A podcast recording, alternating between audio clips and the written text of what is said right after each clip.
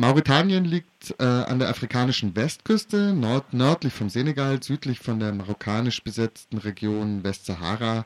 Inwiefern kann denn Mauretanien bei Fluchtbewegungen Richtung Europa überhaupt eine Rolle spielen?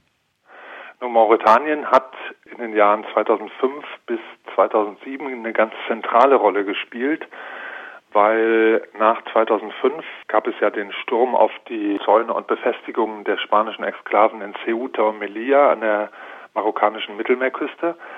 Da hat sich eine der Migrationsrouten, die über Westafrika führt, über Mauretanien ähm, und Senegal in Richtung Kanarische Inseln verlagert.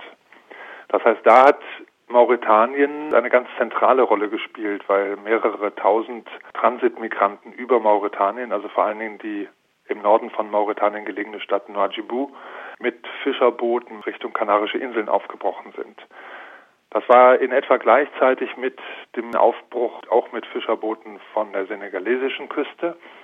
Und so waren in 2006 waren mehr als 30.000, also subsaharische Migranten, die auf den Kanaren angekommen sind und eine erhebliche Zahl von Leuten, die es nicht geschafft hat. Das heißt, die gestorben sind, ertrunken, verdurstet, verhungert. Das Zurückschicken von Booten auf hoher See durch Frontex-Einheiten hat damals ja auch nur begrenzt funktioniert. Die EU und Spanien haben daraufhin ja Vereinbarungen mit äh, Mauretanien getroffen. Was waren denn das für Verträge? Vereinbarungen mit der mauretanischen Regierung äh, sind insbesondere die Verträge mit Spanien wichtig. Die Europäische Union hat im Grunde zunächst nur finanziellen Beistand geleistet und ähm, natürlich ist auch die Europäische Grenzschutzagentur Frontex eine von der Europäischen Union getragene Einrichtung.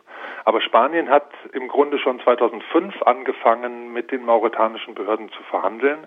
Und als es 2006 eben zu einer, zu einer sehr großen Auswanderung von mauretanischen Küsten Richtung Kanarische Inseln kam, wurde das intensiviert. Es wurden mehrere Abkommen getroffen, deren Wortlaut äh, nicht öffentlich ist, ähm, wo man aber sehen kann an den Aktivitäten, die daraufhin passierten, ähm, was ungefähr der Inhalt war.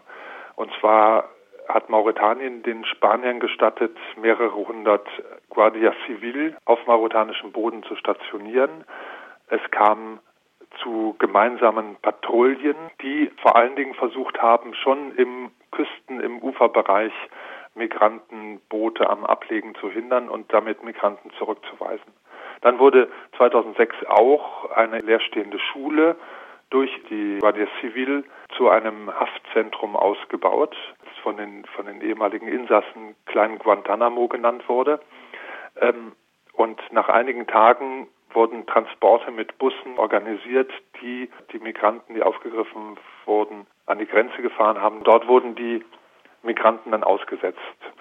Und das hat ähm, ein Volumen gehabt von, von mehreren tausend Personen. Und das sind alles Aspekte, die Spanien ganz schnell und sehr unauffällig mit der mauretanischen Regierung verhandelt hat. Dazu kommen noch eine ganze Reihe von Materialleistungen und äh, die enge Kooperation auf mit Mauretanien auf mauretanischem Boden und in mauretanischen Küstengewässern. Das war eigentlich das, was den erwünschten Effekt erzielt hat, dass nämlich die Auswanderung, also die sogenannte illegale ähm, Migration von Mauretanien und Senegal fast komplett gestoppt worden ist. Es gab ja eben, du hast es vorhin erwähnt, so 2006, 2007 Fluchtbewegungen, die sind vergleichbar mit denen heute, die Malta oder Lampedusa zum Ziel haben. Und auch äh, auf dem Weg auf die zu den Kanaren ertranken ungezählte Flüchtlinge auf dem Weg nach Europa. Es gibt ja Schätzungen, die sagen, bis zu ein Drittel der Leute, die da los ähm, gestartet sind. Ähm, wenn das jetzt nicht mehr passiert, kann man das dann nicht als einen Erfolg der europäischen Grenzpolitik werten? Ja, das ist so ziemlich genau die Argumentation, der sich Frontex bedient. Das heißt, ähm, die Abwehr von Migranten wird als quasi humanitäre Aktion dargestellt und äh, also da sprechen mehrere Gründe gleich dagegen. Eine der großen Kritiken, die gegenüber Frontex immer und sehr berechtigt vorgebracht werden, ist, dass Frontex Aktionen ganz häufig erst Migrantinnen und Flüchtlinge in Gefahr bringen weil sie die Leute zum Umkehren bewegen, indem sie ihnen einen Teil des Benzins abnehmen, indem sie ihnen die Nahrungsmittel oder das Wasser rationieren oder wegnehmen und indem sie mit ihren großen Booten Wellen verursachen, ähm, zum Umdrehen zwingen. Das sind alles Aktionen. In Einzelfällen sind die auch dokumentiert, die gegen jedes Seerecht und, und Menschenrecht auch verstoßen. Und äh, was darüber hinaus noch wichtig ist, ähm, Frontex hat keinerlei Auftrag und äh, bemüht sich auch in keiner Weise in die Richtung festzustellen, ob unter den Migranten unter Umständen schutzbedürftige Leute sind, denen ein Asylantrag zu gewähren wäre und die dann halt irgendwie in Schutz genommen gehörten. Das heißt, diese, diese Rede, wir schützen die Migranten ähm, quasi vor den Konsequenzen des eigenen Übermuts, ähm, die ist, finde ich, in erster Linie irreführend. Es gibt ja auch die Kritik, dass man es damit ja nicht verhindert, sondern eben die Fluchtrouten einfach ändert. Ähm, welche Routen würden denn jetzt Flüchtlinge aus Mali oder dem Senegal wählen, wenn sie jetzt in Mauretanien eigentlich keine Chance mehr haben? Weil die Migration nach Europa einfach kostspielig äh, und riskant ist, kommen verstärkt andere Migrationsziele zum Tragen. Das heißt, äh, eine Migration in die Golfregion und die arabischen Staaten hat zugenommen.